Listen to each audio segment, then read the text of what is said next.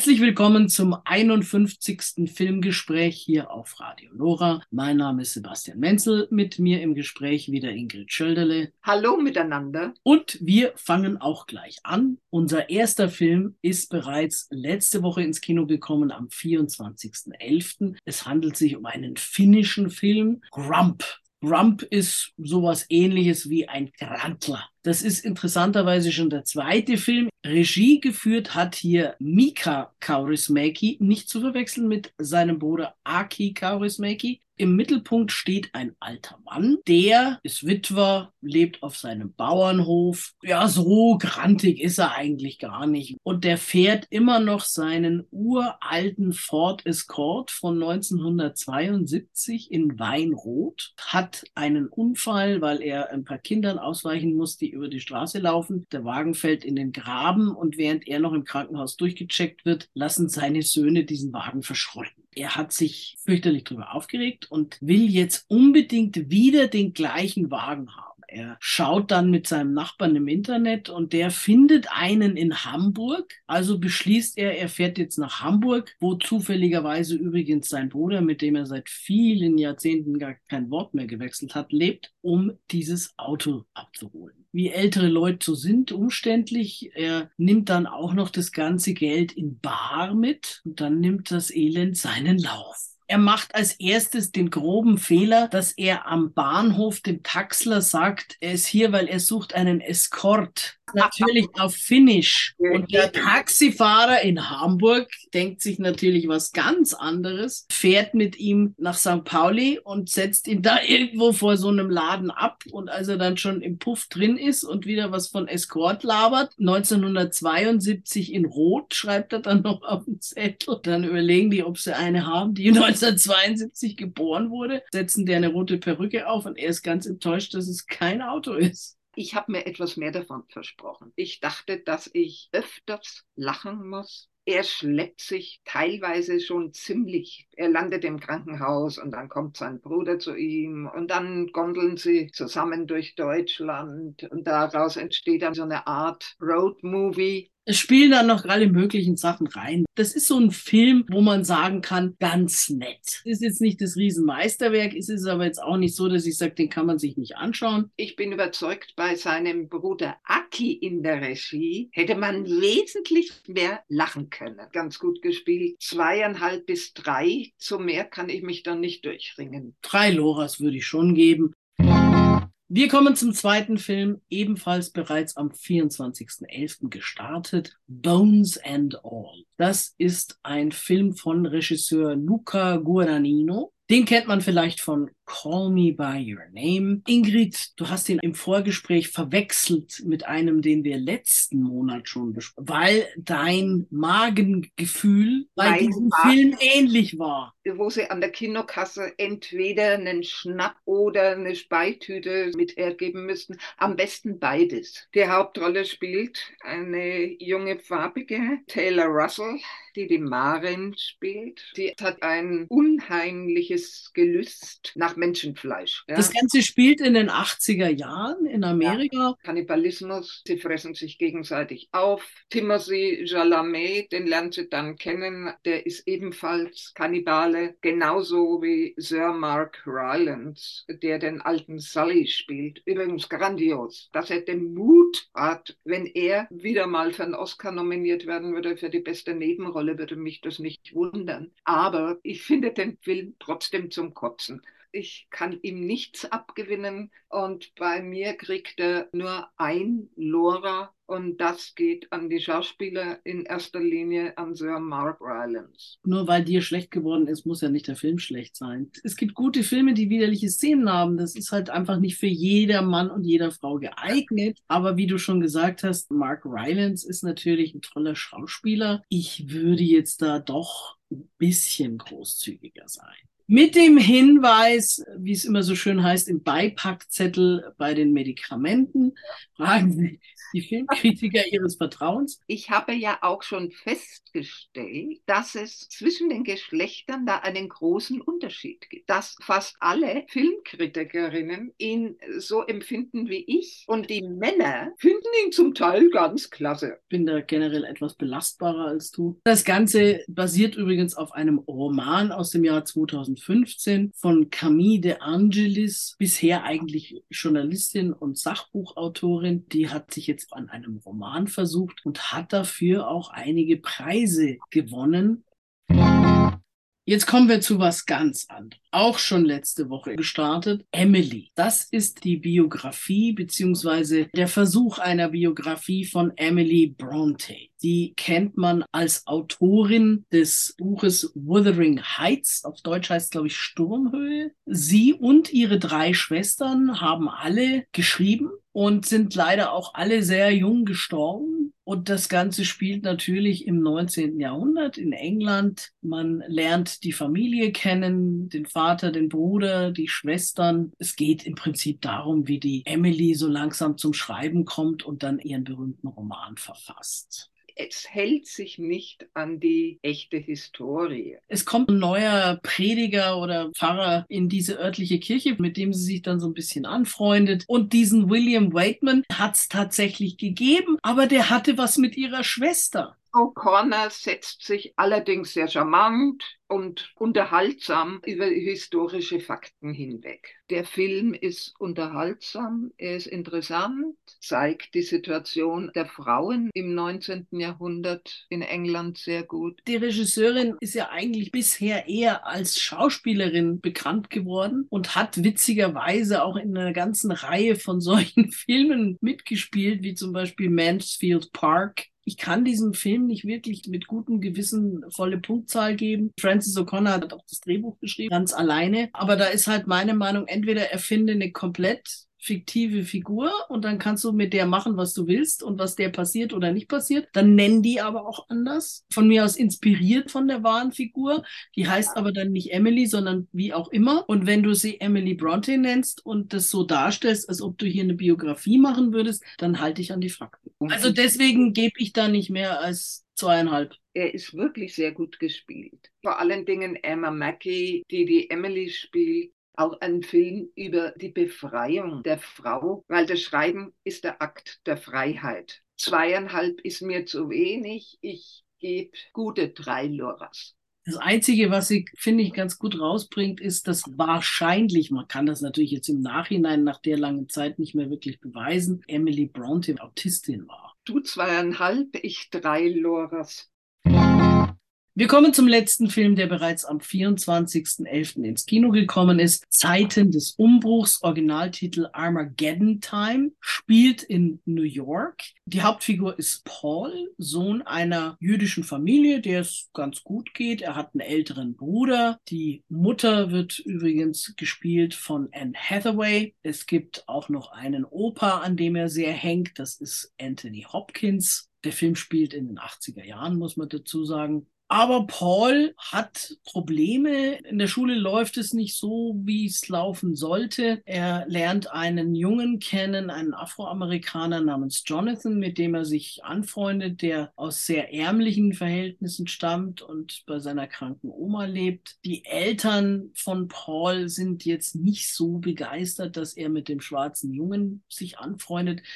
Es kommt dazu, dass Jonathan ein Sitzenbleiber ist, der etwas älter ist und die Klasse wiederholt auf einer staatlichen Schule. Der Bruder ist auf einer Privatschule und da gehört übrigens Fred Trump zum Aufsichtsrat, der dann ja. da auch mal vorkommt. Paul hat nichts zu lachen. Er hat einen sehr strengen Vater, der auch gerne mal mit dem Gürtel zuschlägt. Der wird von Jeremy Strong gespielt. Der einzige, wo er sich überhaupt richtig verstanden fühlt, ist sein Großvater. Der einzige, der auch das künstlerische Talent von Paul entdeckt es gibt natürlich alle möglichen Hindernisse und Probleme. Es ist ein wunderschöner Film übers Erwachsenwerden. Er ist gut gespielt, rund von der Dramaturgie, passt alles, hat keine Längen. starke autobiografische Bezüge zu James Gray, der Drehbuch und Regie hatte. Jemand, der sein Handwerk versteht. Ich finde den Film sehr gelungen. Ein sehr gutes Porträt der 80er Jahre. Natürlich sind da auch so ein paar nostalgische Sachen drin. Diejenigen, die in den 80ern selber aufgewachsen sind, werden da vieles wiederfinden. Angefangen von der Musik bis zu den Sachen, die in seinem Kinderzimmer rumstehen. Eine runde Sache. Fünf Loras, eine absolute Empfehlung.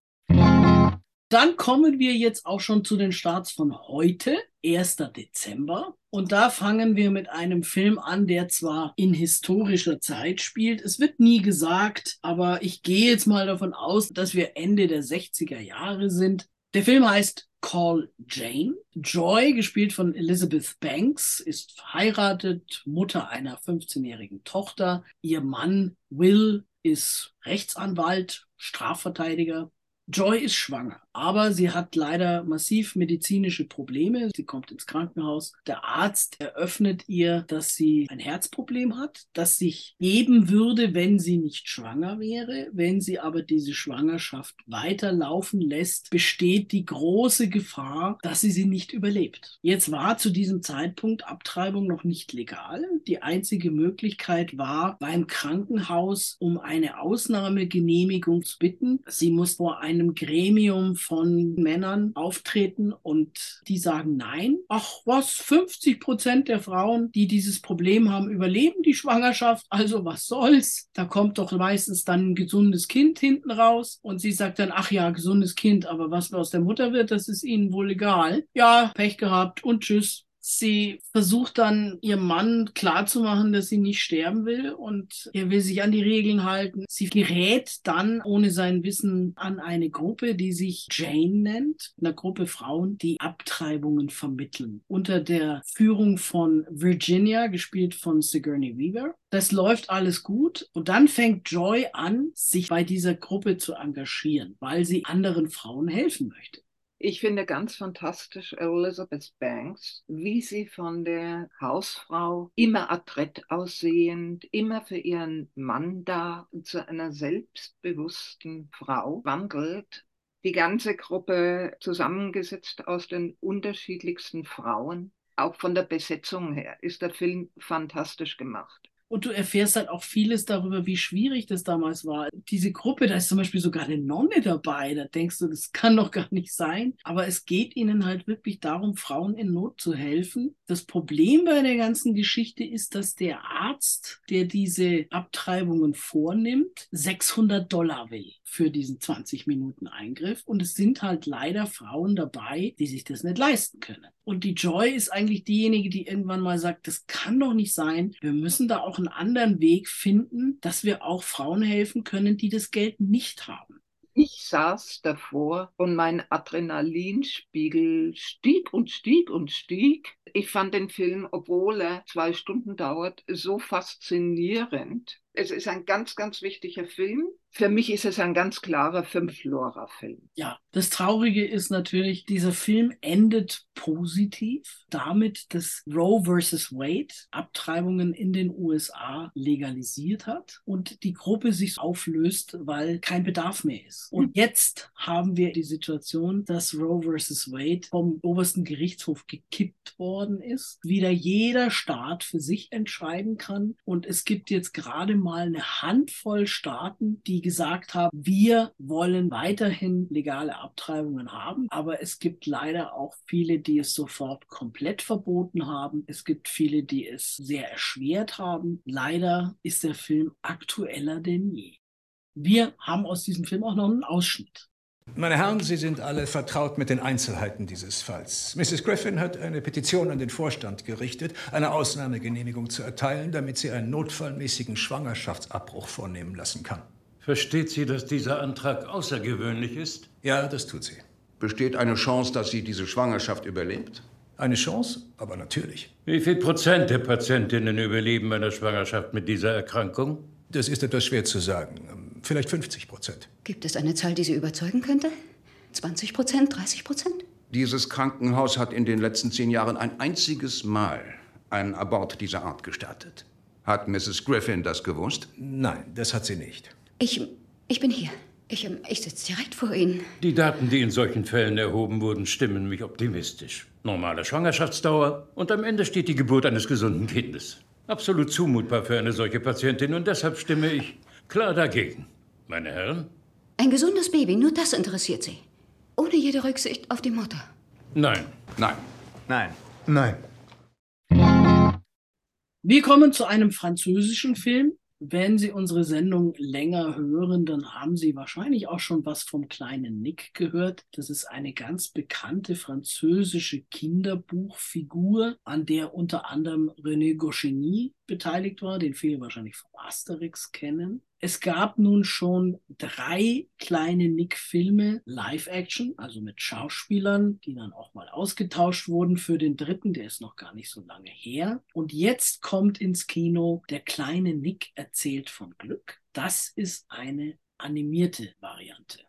Es ist eine ganz große Hommage an diesen genialen Schreiber, Jean-Jacques Sampé und René Goscinny, den genialen Zeichner. Im Grunde genommen kein Kinderfilm. Er ist für die ganze Familie, aber zum Schluss zum Beispiel, wenn Sampé berichtet, wie sein letztes Treffen mit Goscinny war, nachdem sie sich jahrelang aus den Augen verloren hatten. Sie haben sich verstanden, als wenn überhaupt keine Zeit vergangen wäre. Kurz darauf ist Goscinny gestorben. René Goscinny ist ja leider nur 51 Jahre alt geworden. Man sieht so richtig, wie sie die Figur des kleinen Nick entwickeln. Ich fand ihn einfach faszinierend, liebenswert. Das ist für mich auch ein Fünf-Lora-Film. Ja, also fünf Loras für den kleinen Nick, der vom Glück erzählt. Jetzt haben wir noch einen weiteren Film, der heute ins Kino kommt, Sonne. Ein Drama. Der Film ist eine österreichische Produktion. Es steht leider nichts von Drehorten dabei. Die Regisseurin Kurt Wien Ayub wurde 1990 im Irak geboren, lebt jetzt in Österreich, ist in Wien aufgewachsen. Hier geht es um drei Freundinnen. Die drei drehen ein Musikvideo. Die eine nimmt in dem Video zur Musik von Losing My Religion dann auch ihren Hijab ab. Und das Problem fängt so richtig an, als dann eine von den dreien das Ding ins Internet stellt. Jessemin ist Muslima, ihre beiden Freundinnen nicht. Und Jessemin entwendet den Hijab ihrer Mutter und dann singen die und tanzen dazu. Das sind total weltoffene Mädchen. Das findet dann viele, viele Fans. Klar kommt es auch ihren Eltern zu Ohren. Der Vater findet es noch ganz lustig und reagiert locker drauf, aber ihre Mutter ist sehr streng und das hasste ja öfters, dass die Mütter viel strenger gegenüber ihren Töchtern sind als ihre Väter. Eigentlich müsste man meinen, sei froh, wenn die mehr Freiheit haben kann. Das ist dann diese Einstellung, warum soll es dir besser gehen als mir? Ja, übrigens ist es auch ein Film übers Erwachsenwerden, über Freiheit. Natürlich, wenn du jetzt denkst an den Protest in Iran, der mit den Frauen losging, mit der jungen Kurdin, die umgebracht wurde, weil sie ihren Hijab nicht richtig streng getragen hat. Ich finde, es ist ein ziemlich wichtiger Film, auch wenn er zum Teil ein bisschen dilettantisch gedreht ist. Auf jeden Fall auch ein hochaktuelles Thema. Vier Loras. Also ich gebe ihm dreieinhalb bis vier. Okay. Ebenfalls heute startet übrigens auch noch Violent Night, also brutale Nacht, in Anlehnung an Stille Nacht, mit David Harbour, den kennt man aus Stranger Things, als Nikolaus. Und zwar der echte Nikolaus. Eine reiche Familie feiert Weihnachten, wird von Verbrechern als Geiseln genommen und die kleine Trudy ruft den Weihnachtsmann zu Hilfe, der dann mit brachialer Gewalt das Problem löst. Eine etwas eigenartige Mischung aus wirklich blutiger Action und weihnachtlichem Kitsch. Wer Band Santa mit Billy Bob Thornton mochte oder auch Tödliche Weihnachten mit Gina Davis, ist da vielleicht ganz gut unterhalten. Damit kommen wir auch schon zu den Starts von nächster Woche, 8. Dezember. Wir fangen an mit einem französischen Film an einem schönen Morgen von der Regisseurin Mia Hansen-Löwe. Das klingt jetzt gar nicht so französisch, aber das liegt nur daran, dass ihr Großvater Däne war. Und der war übrigens Übersetzer, genauso wie die Hauptfigur in diesem Film, Sandra Kinsler, gespielt von Lea Seydoux die lebt, seit ihr Mann gestorben ist vor fünf Jahren, alleine mit ihrer Tochter in ihrer kleinen Wohnung in Paris. Die Tochter ist acht Jahre alt. Wann immer möglich besucht Sandra ihren Vater, der gesundheitlich immer mehr abbaut. Er war Professor für Philosophie und hat eine neurodegenerative Krankheit. Das führt dazu, dass er zunächst erblindet und dann auch das Gehirn immer mehr betroffen ist. Die Mutter von Sandra, ist von dem Vater geschieden, ist inzwischen wieder neu verheiratet und würde den Ex-Mann gerne irgendwo unterbringen, wo er dann gut aufgehoben ist. Sandra versucht, was Passendes zu finden. Dann trifft sie noch einen alten Freund, der mit ihr und ihrem Mann befreundet war, mit dessen Sohn und da beginnt eine leidenschaftliche Affäre. Sandra ist eigentlich hoffnungslos überfordert. Als alleinerziehende Mutter und acht ist auch nicht das allerleichteste Alter und dann einen pflegebedürftigen Vater dazu. Sie muss ja noch Geld verdienen und arbeitet als Übersetzerin. Ihre Mutter sagt natürlich richtig, mein Ex ist am besten in einem Pflegeheim aufgehoben, aber Sandra will das erst nicht. Als dann durch Zufall Clement in ihr Leben tritt, ist es sehr belastet, weil Clement ist verheiratet und selbst Vater. Es ist ein so realistischer Film. Obwohl ich kein Fan von Lea Seydoux bisher war, muss ich sagen, sie spielt das grandios. Sie spielt ohne Make-up, vollkommen natürlich. Für mich ist das auch ein viereinhalb bis fünf Flora-Film. Okay, wir haben aus diesem Film auch noch einen Ausschnitt. Das nächste Problem ist, dass die endlose Wartelisten haben. Bis zu ein, zwei Jahre. Es muss einer sterben, damit ein Bett frei wird. Und außerdem müssen wir seine Wohnung auflösen und überlegen, was wir mit seinen Sachen machen. Ist das so eilig? Oh, naja, geben wir ihn in ein Pflegeheim für 5000 Euro pro Monat, brauchen wir Geld. Wir können uns nicht erlauben, dass seine Rente draufgeht für die Miete einer Wohnung, in die er nicht zurückkehrt. Und was machen wir mit seinen Büchern? Was weiß ich? Sie weggeben oder wegwerfen. Sie wegwerfen? Warum willst du sie nicht gleich verbrennen? Kannst du sie nicht nehmen? Ich? Machst du Witze? Du kennst meine Bücherregale. Ja, und dein Keller? Na, der platzt jetzt schon aus allen Nähten. Aber seine Bücher sind sein ganzes Leben. Das weiß ich, Schätzchen, aber was sollen wir tun? Ebenfalls am 8. Dezember startet She Said, also sie hat gesagt. Das ist ein Film von Maria Schrader. Der basiert wiederum auf dem gleichnamigen Sachbuch von Jodie Cantor und Megan Twohy. Das sind zwei Journalistinnen und das sind die Journalistinnen, die den Fall Harvey Weinstein an die Öffentlichkeit gebracht haben. Davon handelt auch dieser Film. Angefangen von den ersten Hinweisen bis zur Veröffentlichung dieses Artikels, der dazu geführt hat, dass Weinstein vor Gericht gestellt und verurteilt worden ist. Eine spannende Geschichte. Man muss eigentlich über den Inhalt des Films gar nicht mehr sagen. Die beiden Investigativjournalistinnen der New York Times hatten wirklich keinen leichten Weg, weil viele der belästigten Frauen nicht aussagen wollten, weil sie Angst hatten, dass somit ihre Karriere verbrannt ist in dieser Branche, weil Weinstein ein sehr mächtiger Mann war. Aber er hat nicht nur Schauspielerinnen belästigt, sondern auch irgendwelche Assistentinnen und Helferinnen und seine Angestellten. Das kommt da auch raus. Auch mit denen, die sich überhaupt nicht leisten konnten, Nein zu sagen. Ein kranker, widerlicher Typ. Zum Glück wurden die beiden Journalistinnen von den Chefs der New York Times unterstützt. Wie gesagt, die Geschichte kennt man ja so ein bisschen aus den Medien. Und hier wird hinter den Kulissen gezeigt, wie sich das alles entwickelt hat. Das ist auf jeden Fall eine spannende Geschichte. Gespielt wird übrigens die Megan Tory von Carrie Mulligan, die Jodie Cantor von Zoe Kazan. Ansonsten sieht man noch Patricia Clarkson als ihre Vorgesetzte. Ich muss zugeben, ich habe schon einige Filme von Frau Schrader gesehen ich hätte Maria Schrader den Film so nicht zugetraut. Ich finde ihn ausgezeichnet und spannend, obwohl man wusste, wie er ausgeht. Ja, klar. Spannend bis zur letzten Minute. Eigentlich auch wieder ein Fünf-Flora-Film. Ja. Gut. Jetzt kommt was für die jüngeren Zuschauerinnen und Zuschauer. Wieder mal, muss man leider sagen, zum x-ten Mal verfilmt der Räuber Hotzenplot.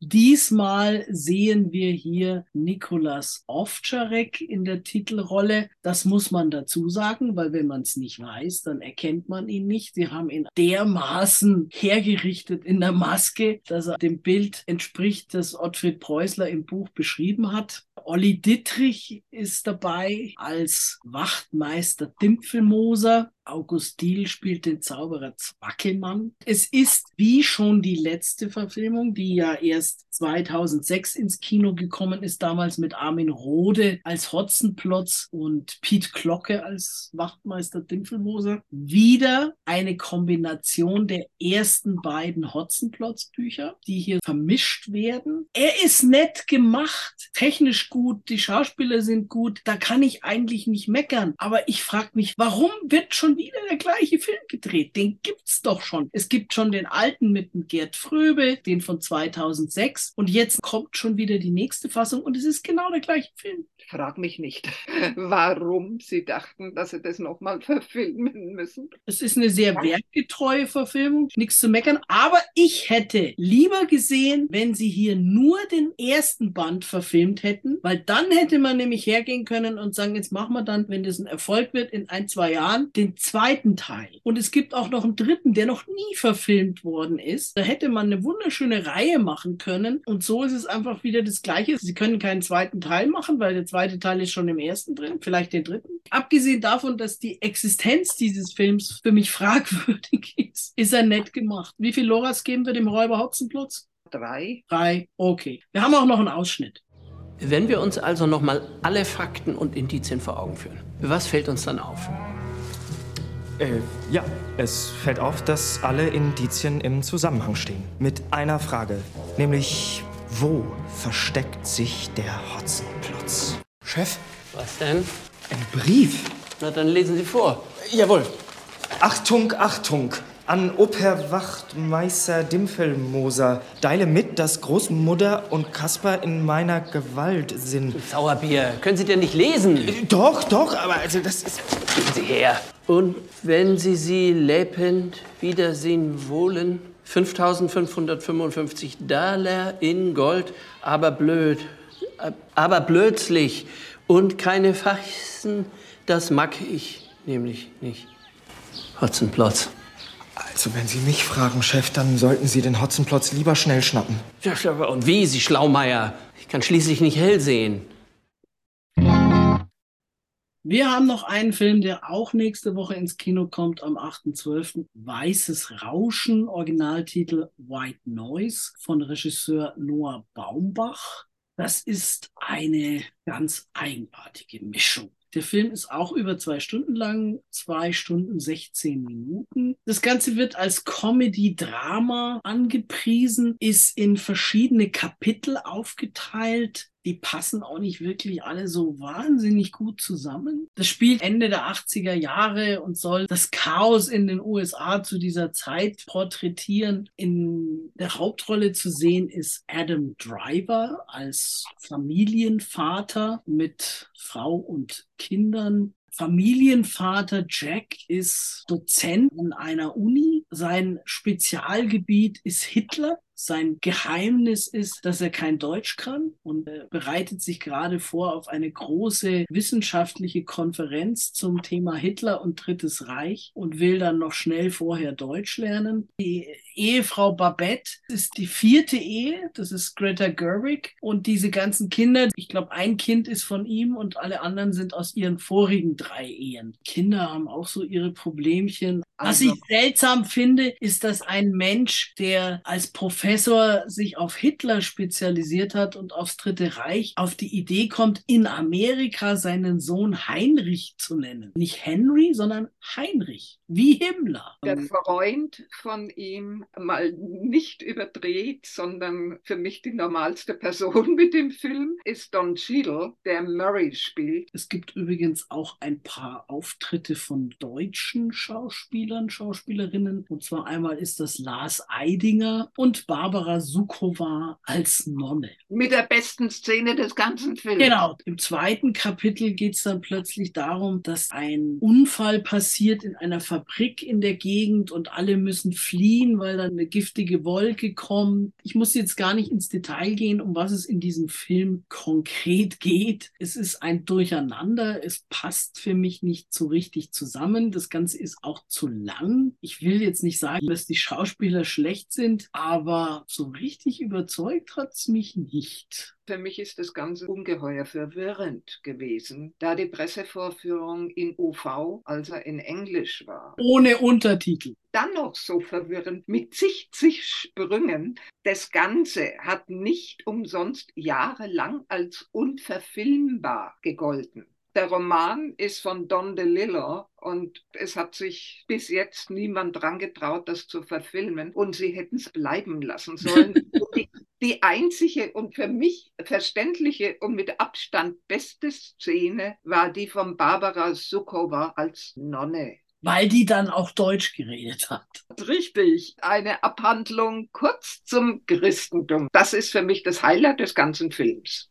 Ich bin mit drei Fragezeichen rausgegangen. Gehen wir zu den Loras über. Das Ganze ist mir ein bisschen zu absurd, letztlich zu viel durcheinander und zu unstimmig insgesamt. Zwei Loras. Schließe ich mich an. Dann kommen wir damit zum 15.12. Da haben wir nur einen einzigen Film für Sie. Ein Triumph mit Katmerat. Den kennen wir natürlich aus den Sties unter anderem. Witzigerweise ist dieser Film schon zwei Jahre alt. Es geht hier um einen Schauspieler, den Katmerat spielt, der seine beste Zeit hinter sich hat und in einem Gefängnis Schauspielunterricht gibt. Und jetzt versucht er mit den Gefangenen Warten auf Godot auf die Bühne zu bringen. Das beruht auf einer wahren Begebenheit und ist mit sehr großem Charme und Liebe inszeniert, wie die Gefängnisinsassen sich ganz langsam öffnen. Es ist zwar sowas wie eine Art Freigang für sie, also eine Abwechslung vom normalen Knastleben, Kat Merat bringt die dann tatsächlich dazu, sich richtig zu engagieren. Und es kommt eine gute Inszenierung dabei raus, die sie an verschiedenen Orten machen. Und das ganz Große in Paris. Und mehr darf man eigentlich nicht verraten. Eine amüsante Geschichte, unterhaltsam. Und Beckett hätte bestimmt seine Freude daran gehabt, an dieser Inszenierung seines Warten auf Godot. Gehen wir schon wieder fünf oder vier? Gute vier. Auch aus diesem Film haben wir noch einen Ausschnitt. Haben Sie denn schon mal mit Strafgefangenen gearbeitet? Doch, aber das waren eher verhaltensauffällige Jugendliche, die mal missgebaut haben. Ah, verstehe. Ist aber was ganz anderes. Also hört mal, ich bin Etienne und Schauspieler. Wir haben Bock auf Sketche. Mit geilen Sprüchen und so. So geile Sprüche sind nicht mein Ding. Ich mach Theater. Und warum kennst du kein Schwein? Bist du bescheuert? Wenn er berühmt wäre, wäre er bestimmt nicht hier. Der größte Dramatiker des 20. Jahrhunderts. Worum geht's in dem Stück? Zwei Typen sitzen in der Scheiße und hoffen auf bessere Zeiten. Kommt euch das bekannt vor? Niemand darf sich am Ende als Versager fühlen. Ich lasse sie über sich hinauswachsen. Hey, das ist doch Aber krank. Atemübungen sind wichtig. An die Arbeit. Das heißt also sechs Monate Proben? Aber wie soll ich das bitte schön rechtfertigen? Sie werden für alle ein Vorbild sein. Ein Beispiel dafür, was alles möglich ist. Das sind keine Schauspieler. Wie soll das gehen? Gib mir sechs Monate und du wirst dich Einer wundern. göttlichen äh, Aphasie. Scheiße, ich weiß nicht mal, was das ist. Oh, ist das hier ein Aufstand? Lass, Schatz! Das ist eine Probe, kein Aufstand. Sie sind hier nicht in einem Theater, Sie sind in einem Gefängnis mit echten Straftätern, Schwerverbrechern. Rede nicht in diesem Ton mit mir. Ich rede mit dir, wie ich will, weil ich der Regisseur Ich will, dass die Zuschauer vergessen, wo ihr herkommt. Glaubst du, wir können das vergessen? Das Publikum ist begeistert. Ganz großes Theater. Ich glaube, Sie gehen auf Tournee. Dir geht's nicht um die, dir geht's nur um dich. Ja, na und? Darf ich nicht auch leben? Lass dir das nicht entgehen, trotz allem. Überrascht uns. Das wird euch für immer bleiben. Das kann euch keiner mehr nehmen.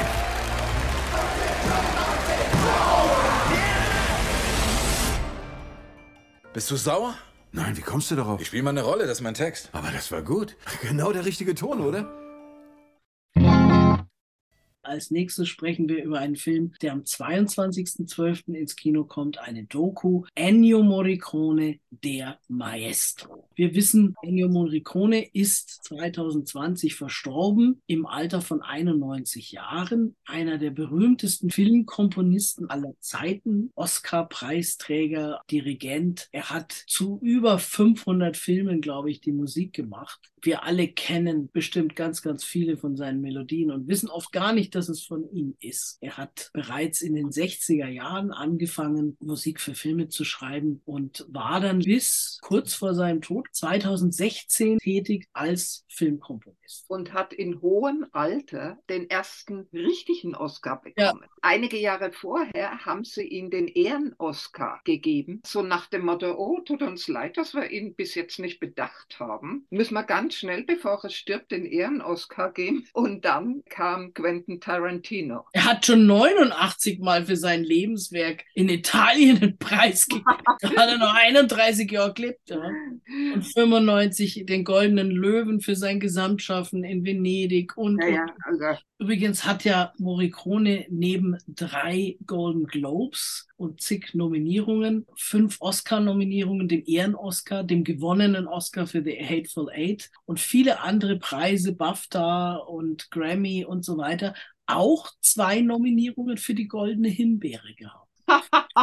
für die schlechteste Film. Was denn da? Einmal für Butterfly, einmal für das Ding aus einer anderen Welt. Ennio Morricone hat angefangen als Trompeter und zwar wollte sein Vater, dass er Trompeter wird, weil sein Vater auch Trompeter war. Der kleine Ennio wollte eigentlich Medizin studieren und Arzt werden, aber er wurde Trompeter und hat mit seinem Vater zusammen den Lebensunterhalt der Familie verdient. Er ist dann auf die Musikakademie, hat Komposition, Harmonielehre, Klassik studiert, konnte fantastisch Klavier spielen, um seinen Lebensunterhalt zu verdienen. Am Anfang hat er viel für Schlagerstars gearbeitet und anders arrangiert als die herkömmlichen konservativen Arrangements und damit großen Erfolg gehabt. Zum Beispiel dieses berühmte Lied Il Mondo irgendwie kam er dann zu Filmmusik und man kann ruhig sagen, dass er der Begründer der modernen Filmmusik ist. Der Film ist 156 Minuten lang, aber du bist so dabei und es sind so viele Filmausschnitte drinnen. Er ist so packend, nicht ewig lange Interviews, sondern mehr Statements, zum Beispiel von Quentin Tarantino, Clint Eastwood, Terence Malick, Oliver Stone, Hans Zimmer und John Williams und, und, und. Es ist ein fantastisches Porträt den Film hat Giuseppe Tornatore gedreht, der seinen größten Erfolg mit der Musik von Ennio Morricone zu verdanken hatte, und zwar Cinema Paradiso. Auch eine fantastische Musik. Diese Riesenhommage an das Kino. Und dieser Film ist eine einzige Liebeserklärung an Morricone. Für mich ein ganz, ganz glatter Fünf-Flora-Film. Ja, wir haben aus diesem Film auch noch einen Ausschnitt für Sie. Sergio Leone, Sergio Leone rief mich an, weil er meine Musik in den zwei Western gehört hatte. Er kam zu mir nach Hause und wollte mich für einen Film. Ich äh, kannte sein Gesicht. Ich fragte, warst du auf der Carissimi-Schule? Ja, war ich. Ich bin Ennio Morricone. Sie kannten sich von der Schule. Es gibt ein schönes Foto, auf dem alle Schüler Uniform tragen, auch Sergio Leone und Ennio Morricone. Die zwei Schulkameraden trafen sich durch die Arbeit wieder und wurden unzertrennlich. Noch am gleichen Tag nahm er mich mit in einen japanischen Film, der etwas mit für eine Handvoll Dollar gemeinsam haben sollte.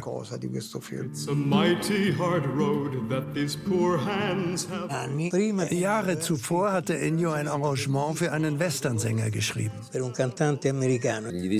Ich sagte, spiel mir was von dir vor. Er hatte diese Platte mit dem Bariton.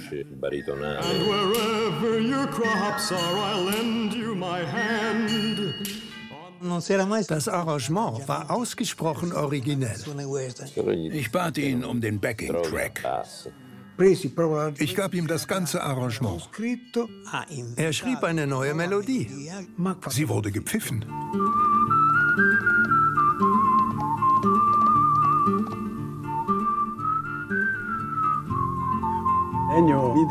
Ennio rief mich an und sagte, du musst ein bisschen für mich pfeifen. Es war aber mehr als ein bisschen. So war das damals.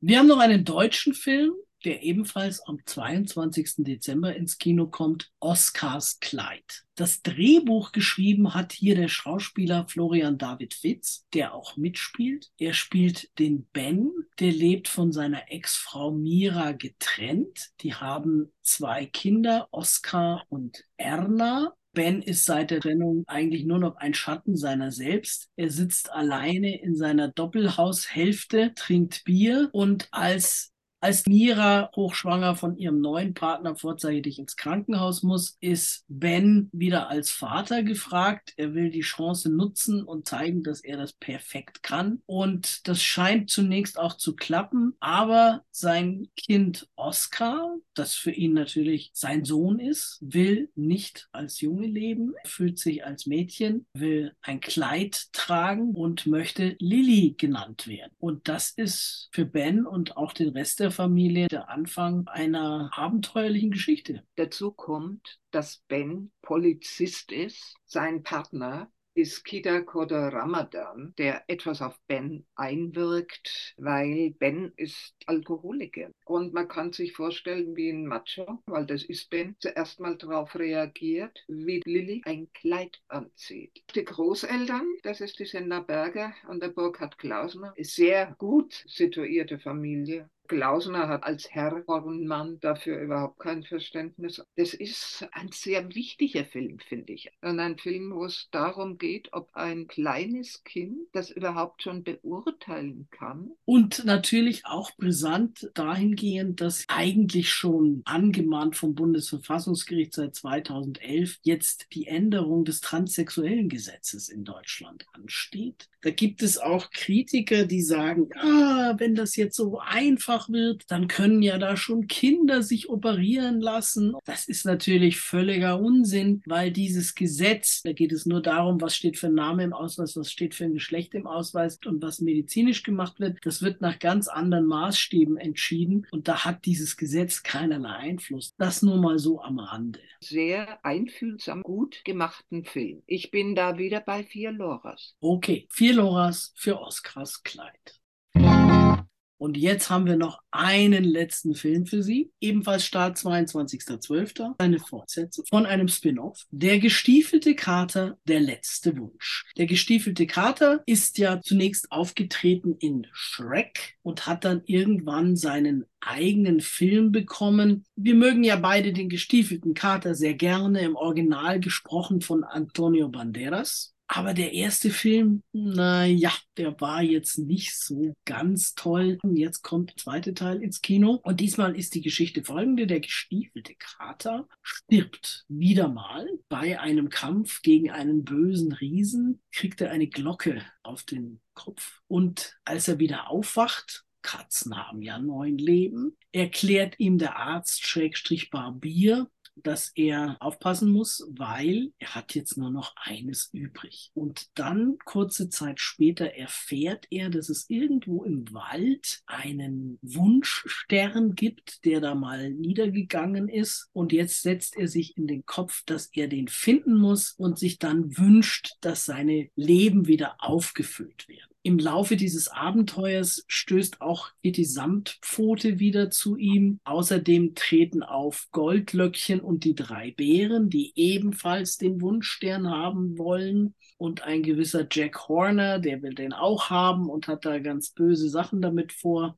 Ein Abenteuer, das alle möglichen Gestalten mitverarbeitet. Von denen muss man natürlich dazu sagen, die meisten hier im europäischen Raum eher unbekannt sind. In der deutschen Fassung übrigens wird der Krater gesprochen von Benno Fürmann. Für mich insofern ein Problem, weil ich gerade kurz vorher die neueste Staffel von Babylon Berlin angeschaut hatte und da spielt er ja so einen widerlichen, reaktionären Typen und ich sehe diesen Kater und höre diese Stimme und habe im Hinterkopf immer diesen widerlichen Typen aus Babylon Berlin. Ich muss schon sagen, dass Benno Fürmann das wunderbar macht. Schon in Schreck. Meine Lieblingsszene ist ja immer noch am Hafen, wo er mit den ganzen Angebeteten ist und dann niederkniet. Sie sind die Liebe meines Lebens. Er ist einfach wunderbar und es sind auch in diesem Film ganz herrliche Szenen, zum Teil aus amerikanischen Kindererzählungen, die wir in Deutschland so gut wie nicht kennen. Die drei Bären und Goldlöckchen sind ein bisschen verwandt mit der Schneewittchen-Geschichte, weil da auch eine im Wald eine Hütte findet, nur wohnen da halt nicht die Zwerge, sondern die Bären. Und die wird dann von den Bären mehr oder weniger adoptiert. Und das andere ist dieser Jack Horner, der eigentlich in der Form, wie er hier dargestellt wird, gar nicht existiert. Das ist ein Reim über einen kleinen Jungen, der seinen Daumen in den Kuchen steckt und daraus haben die hier eine ganze Story gemacht, wie der dann als Erwachsener mit seiner Bäckerei versucht, die Weltmacht an sich zu reißen. Jack Horner ist eigentlich eher interessant als Symbol für Opportunismus. Das kommt immer mal wieder gerne vor in der Politik, dass jemand sagt, da macht wieder einer den Jack Horner. Man versteht den Film aber auch so. Wenn man, so wie wir beide, ein Fable für den gestiefelten Kater hat,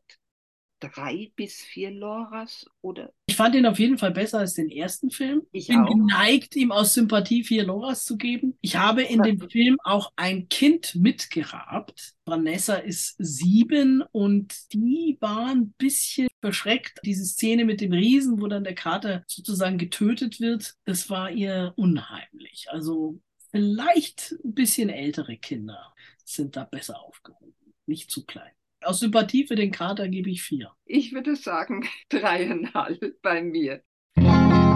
Das war's schon wieder mit den ganzen Filmstarts. Eines muss ich jetzt noch sagen, das City Kino, City und Atelier in der Sonnenstraße haben den Kinoprogrammpreis des FFF, das ist der Filmförderfonds Bayern, bekommen. Herzlichen Glückwunsch. Genau. Und damit verabschieden wir uns nicht nur für heute, sondern für 2022. Wir wünschen viel Spaß im Kino und hoffentlich hören wir uns wieder am 5. Januar. Bis dahin. Frohes Fest und einen guten Rutsch. Bis dorthin. Tschüss. Tschüss.